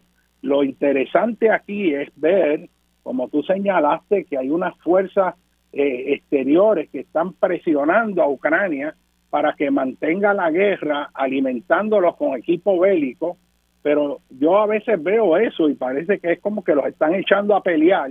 Yo te doy las armas, pelea tú, ponte la sangre tuya, este, y, y yo te, te sigo al mando. Y esto pues nos trae, y a mí me recuerda aquel discurso de Eisenhower que habla del complejo militar industrial, de cómo Estados Unidos se coge riesgo de que todas estas corporaciones que viven de la guerra, este, eh, de la venta de, equipos tecnológicos, pues tienen una influencia tan grande en los gobiernos que son los que provocan el que haya conflictos precisamente para tener todas esas ganancias brutales económicas, ¿no?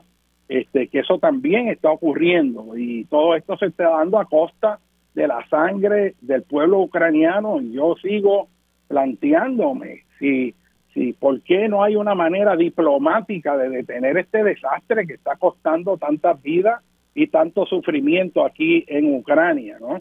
Este, ¿qué, ¿Qué tú crees que debe saber el pueblo de Puerto Rico este, sobre la situación de Ucrania? Hay, y hay eh, población de Ucrania que favorece el lado de los rusos, hay otra población más al oeste que son antirrusos totalmente, que son hasta casi fascistas, hay otros que son los nacionalistas ucranianos, este, y hay mucha diversidad política y pensamientos en Ucrania. O sea, la gente piensa que es un bloque político homogéneo, pero hay mucha diversidad étnica, cultural y política, ¿verdad? ¿Qué, eh, ¿qué tú crees que, un puertorriqueño debe entender para comprender lo que está pasando en Ucrania?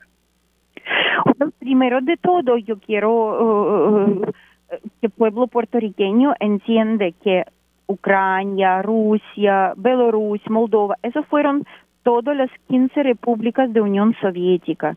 Y dentro de Unión Soviética, eh, las etnias fueron movidos de un lado por otro y por eso en la misma Rusia, que tiene 140 millones de eh, ciudadanos, 13 eh, millones son gentes que son ucranianos uh, 100% o, menos. En, en misma Moscú viven 1.5 millones de ucranianos. Y en Ucrania, en país con 42 millones, 6 millones uh, vivían gentes que son identificados como rusos. Y seguro, eh, eh, en adición a esto, varias más nacionalidades, húngaros, polacos, judíos, eh, romas, etcétera, etcétera. Eso es específica de Unión Soviética que tenía todo ese espacio grande donde todas esas etnias movieron sintiendo seguros, respetados sin ningún tipo de de, de, de, de, um, persecución política o ideológica, ¿sí? Eh, cuando usted, usted, yo tengo colección de dinero de, de, los tiempos de Unión Soviética y, por ejemplo, rubel de Unión Soviética tenía inscripción en 15 idiomas encima. Para, para, para dar un ejemplo, como todas las nacionalidades fueron eh, promovidos como iguales, respetados eh, en discurso de un país tan grande. Y por eso esa guerra para muchos está considerado como guerra civil, porque en uh, fuerzas, uh, fuerzas uh, de Ucrania hay muchos hombres que pelean de nacionalidad rusa y en contrario, en fuerzas de Rusia muchísimos soldados son ucranianos. Entonces sí podemos decir que pueblo pelea con mismo pelea, con mismo pueblo hermano pelea en contra de otro hermano. Y es la tragedia. Familias que, que, familias que viven parte en Ucrania y parte en Rusia ahora no hablan uno con otro, no quieren comunicarse porque están en ese contexto. Natalia, vamos a ir a una breve pausa. Este, quédate en línea para que puedas acabar el pensamiento. Pero vamos a una breve pausa con ustedes, el doctor José Molinelli. Tenemos a la señora Natalia Yancuc eh, compartiendo este, sus experiencias en Ucrania. Vamos a una breve pausa y continuamos con Dialogando con Benny.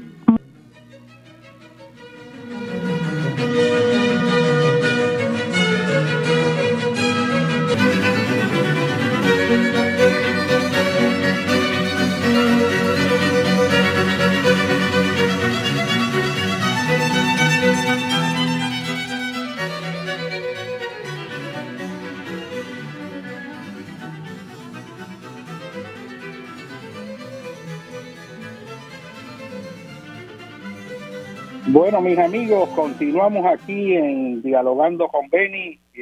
tenemos a la señora Natalia Yantiuk, este, que nos está hablando sobre eh, la diversidad étnica en Ucrania, sobre eh, la información que se recibe. Quiero aprovechar también este, y traer al programa ahora, junto con Natalia, al doctor Luis Muñiz, eh, vamos a ver si está en línea. El doctor Luis Muñiz tiene un doctorado en comunicación de la Universidad Complutense de Madrid. Es una persona que tiene un trasfondo multidisciplinario con estudios en química, psicología, comunicación. Este, es una persona con vasta experiencia en Europa, este, en el Medio Oriente, tiene un conocimiento muy amplio eh, ha presentado trabajos en España, Francia, Alemania, Finlandia, Chile, Uruguay. Este, y es una persona que yo creo que, puede hacer aportaciones muy importantes al país. Este, bienvenido Luis, no sé si estás en línea. Sí, hola, hola José, buenos días. Bienvenido. Este, estamos con la señora Natalia Yancourt. Natalia nos estaba pues hablando ¿no? sobre esa perspectiva que debe tener los puertorriqueños sobre Ucrania.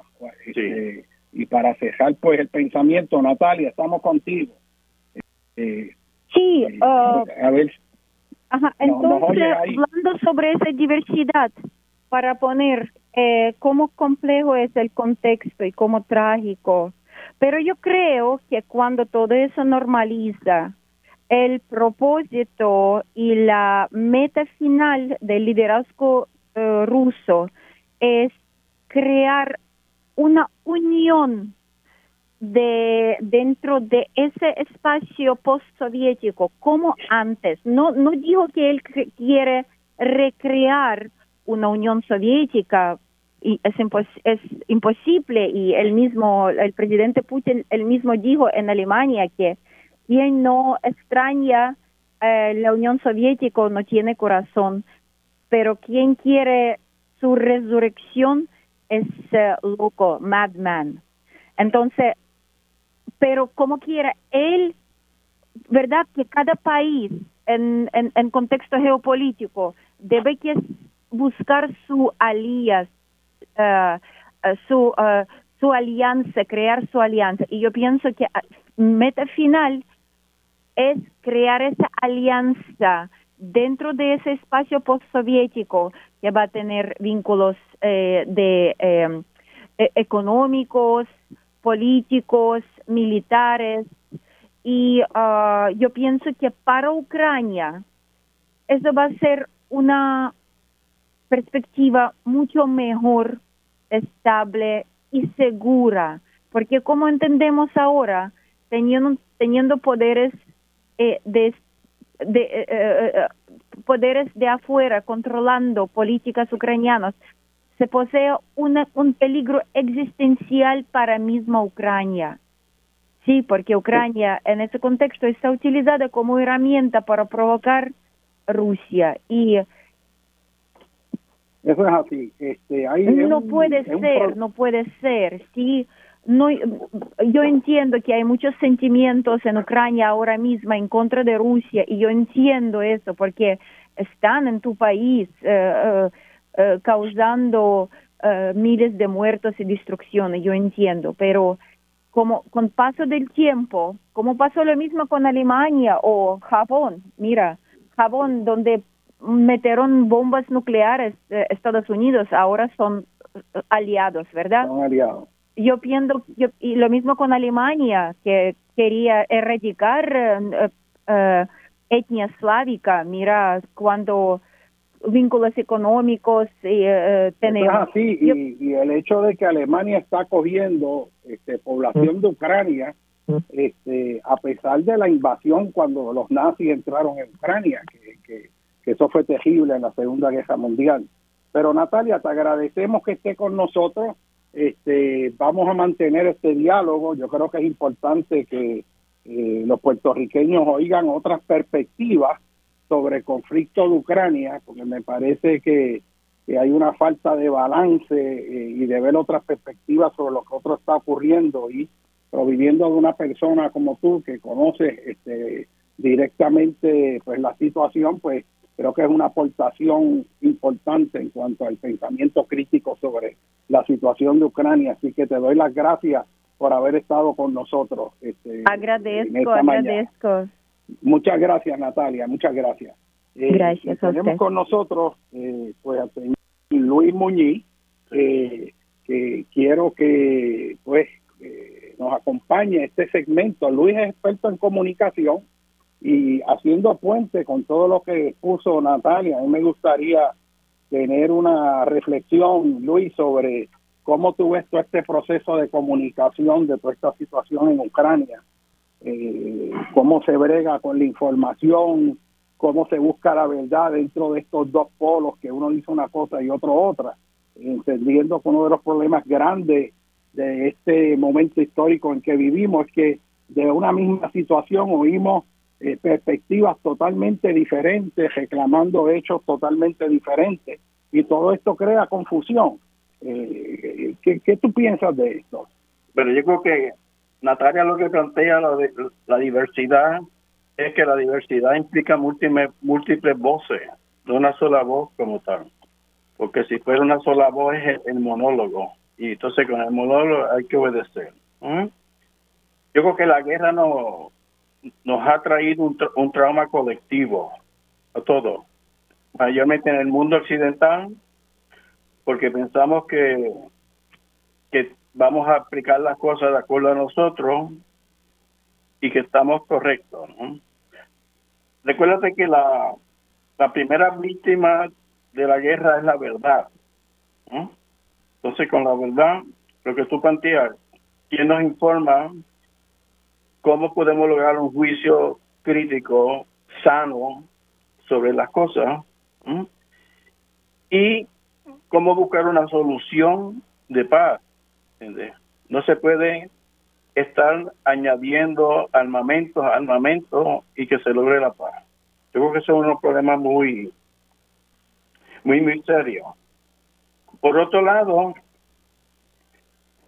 el cerebro de nosotros cada vez se deteriora más porque el miedo nos paraliza a todos. El miedo es la emoción más profunda, intensa y primitiva del ser humano. Y como tal, paraliza el cerebro. ¿Qué es lo más que se, afecta? Pues el habla. El habla. Entonces, una cosa es hablar de opiniones sobre un conflicto y otra cosa es hablar, como planteaba Natalia, sobre los, hechos. Muchas veces la gente está hablando fuera de la realidad y no de, la realidad como tal. Yo oigo, por ejemplo, yo recuerdo haber visto un artículo que alguien escribió que planteaba la situación de, de Ucrania, lo planteaba en términos de que Estados Unidos tenía que demostrar y que tenía que babilla sea, ¿qué pasa? Que no le meten mano a los rusos, que no tiene que babilla. Es un argumento machongo, machista, que busca como solución pues una guerra mundial, el fin del mundo, porque la próxima guerra entre las potencias es la última guerra, que es precisamente lo opuesto de lo que queremos.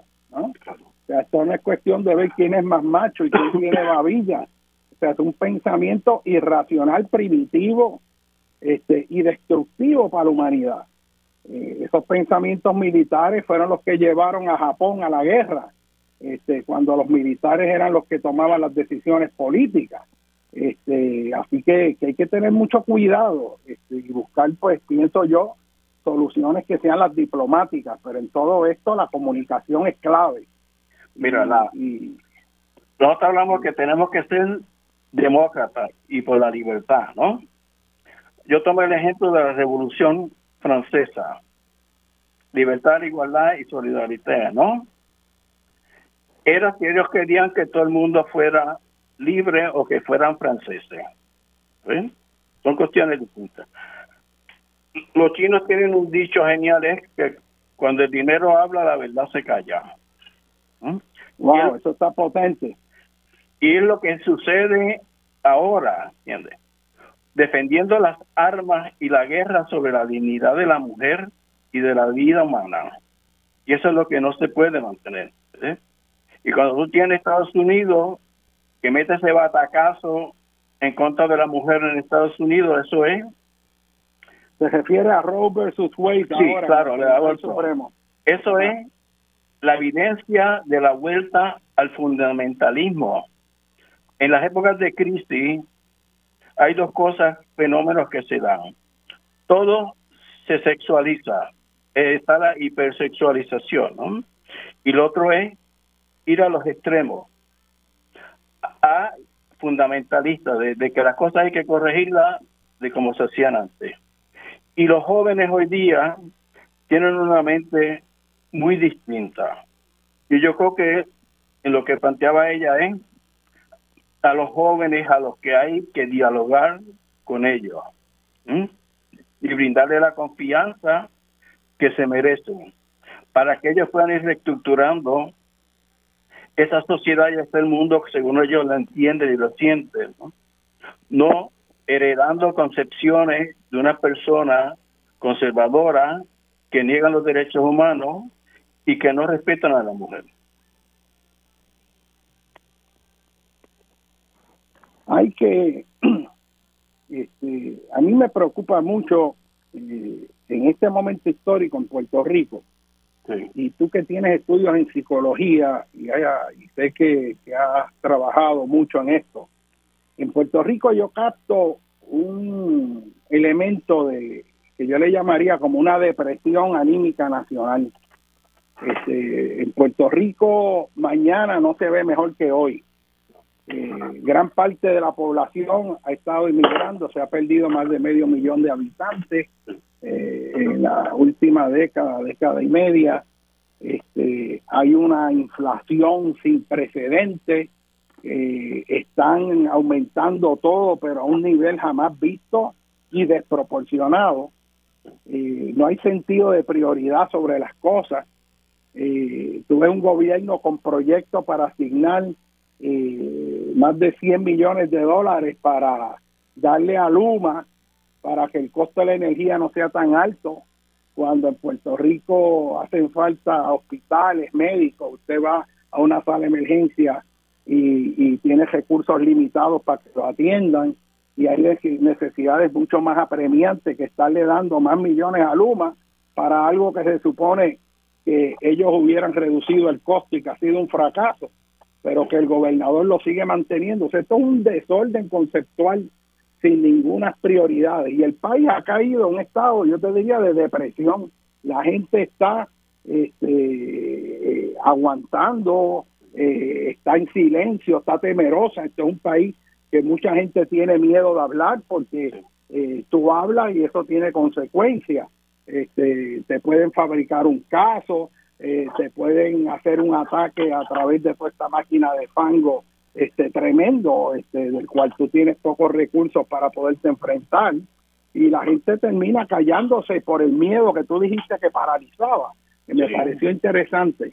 Eh, sé también que tú has trabajado mucho con la cuestión del humor y del efecto eh, sanador que puede tener, pues a veces tener un, una reflexión, una perspectiva distinta este, sobre los problemas de la vida.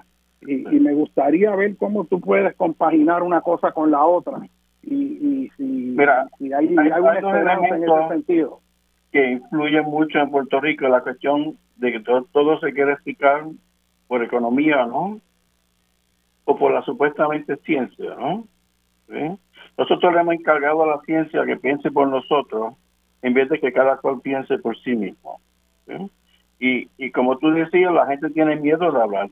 Pero yo noto un, hecho bien interesante, es que en Puerto Rico la gente se ríe y se sonríe muchísimo. Y eso quiere decir la manera en que la gente, el cuerpo les va protegiendo ante toda la insatisfacción y toda la, incomodidad. Pero una de las cosas más importantes es que la, risa históricamente es la que mata el miedo.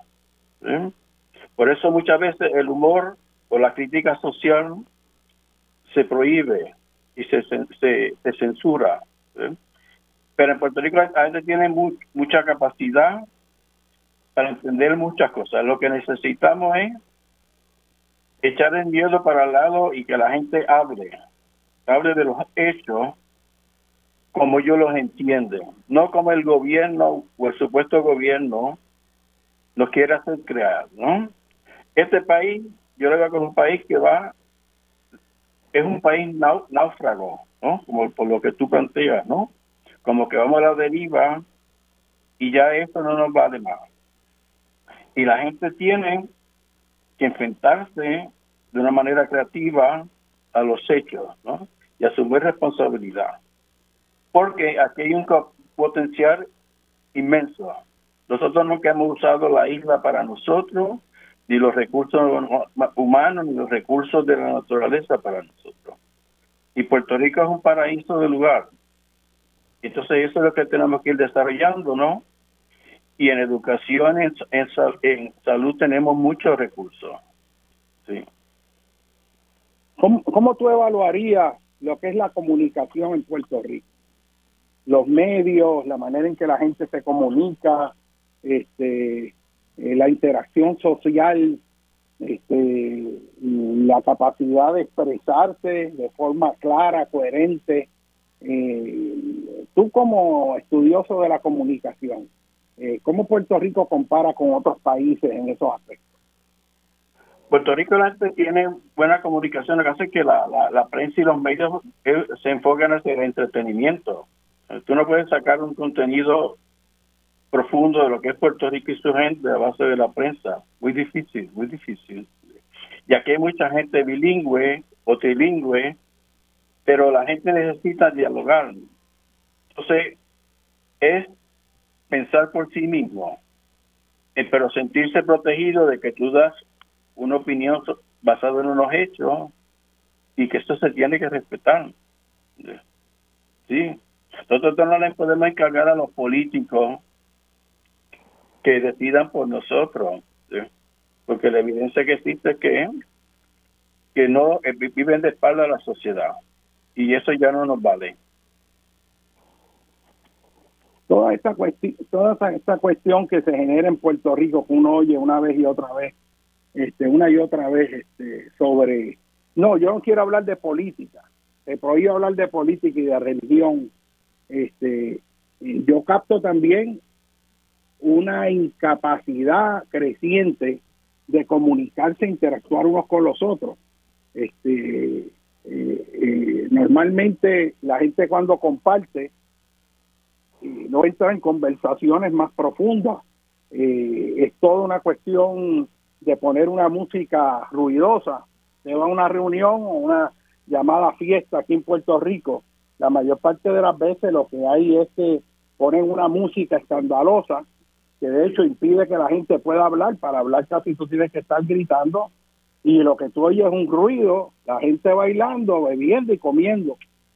Y cuando pasan varias horas que la gente está cansada, se acabó y ya sea que se celebró un cumpleaños, pero ahí no hubo eh, una comunicación, no hubo ninguna locución, el por qué se están reuniendo a la familia para celebrar ese cumpleaños, lo que eso significa, lo que es el sentido de familia, el por qué estamos aquí los amigos. O sea, ese elemento de esa reflexión de por qué hacemos lo que hacemos, se nos ha olvidado. Y yo veo una y otra vez que todo lo que es es una cuestión sensorial de placeres, hedonista eh, y, y muy llana, con muy poca profundidad, cuando en realidad no tiene que ser así, ni era así anteriormente. Hemos llegado, o sea, como un aislamiento individual que yo creo que, que nos lleva por un camino que no es saludable. Yo creo que no. Lo que tú planteas es que estamos en un proceso de, de, de, humanización sostenible. Mucha gente te dice en la conversación, yo vi una película o yo vi por televisión de, cosas ajenas a ella. Entonces tenemos otra cosa que es el consumismo. Consumismo. Decía Eric Fromm en los 60, en los 60, en Alemania, decía, estamos creando una sociedad enferma para tener una economía sana. Cuando, cuando tú tienes el nivel de alimentación que podemos tener, el nivel de medicamentos que se puede hacer, porque la gente se automedica tantas cosas, pero el sentido profundo de la vida, profundo, que incluye a todo el mundo, eso se ha ido desvaneciendo, desvaneciendo. Entonces los jóvenes saben de celebrity, ¿no? o cantante, lo que sea, pero no conocen ni de historia, no de su país, sino de la dinámica que sucede en el mundo. ¿Ves? Que, que se necesita para reafirmar la diversidad de comunicación y de cultura humana. ¿Sí? El consumismo nos lleva a un centro comercial, no, no.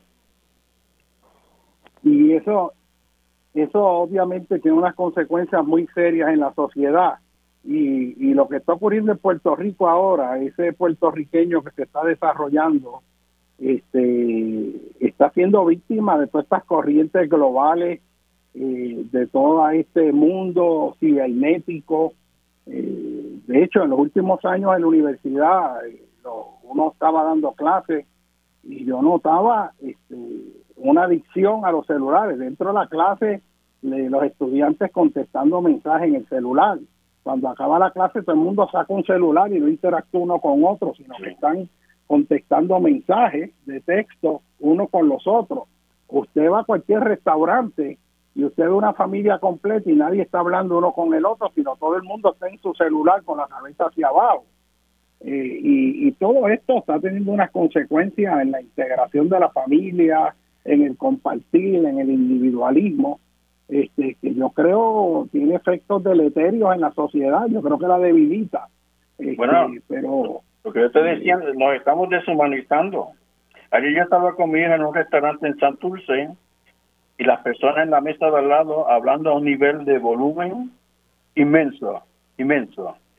Y yo decía a mi hija, yo no sé qué les pasa, o parece que todos tienen problemas de audición. Pero la gente empezando morir. La gente no se escucha.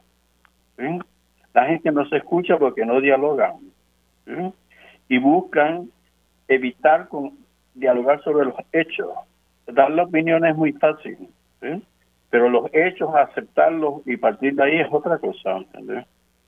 Muchas personas van a, a malinterpretar a Natalia en lo que ella ha planteado.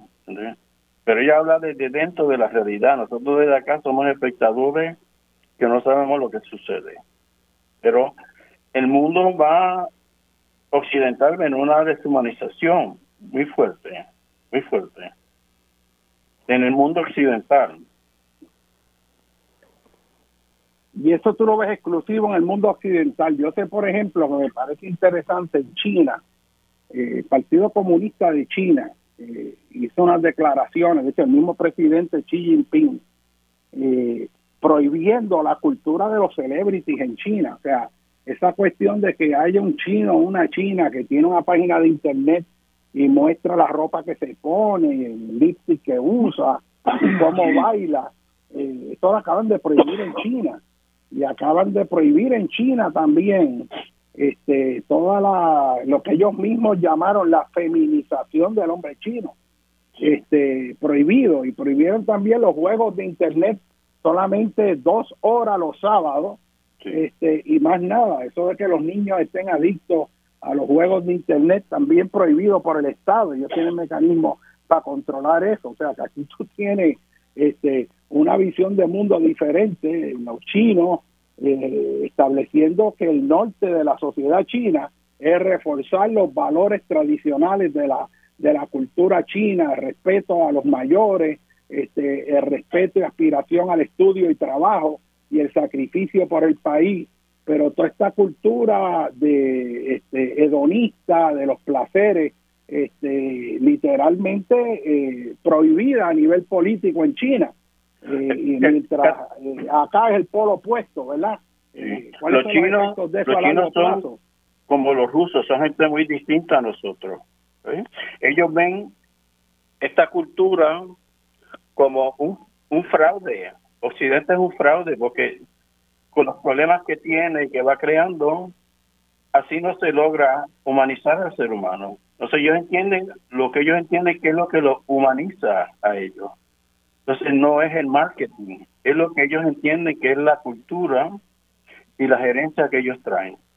Pero nosotros entendemos que nosotros somos los que llevamos la voz cantante y que no, que no, son mundos distintos, muy distintos. Sí.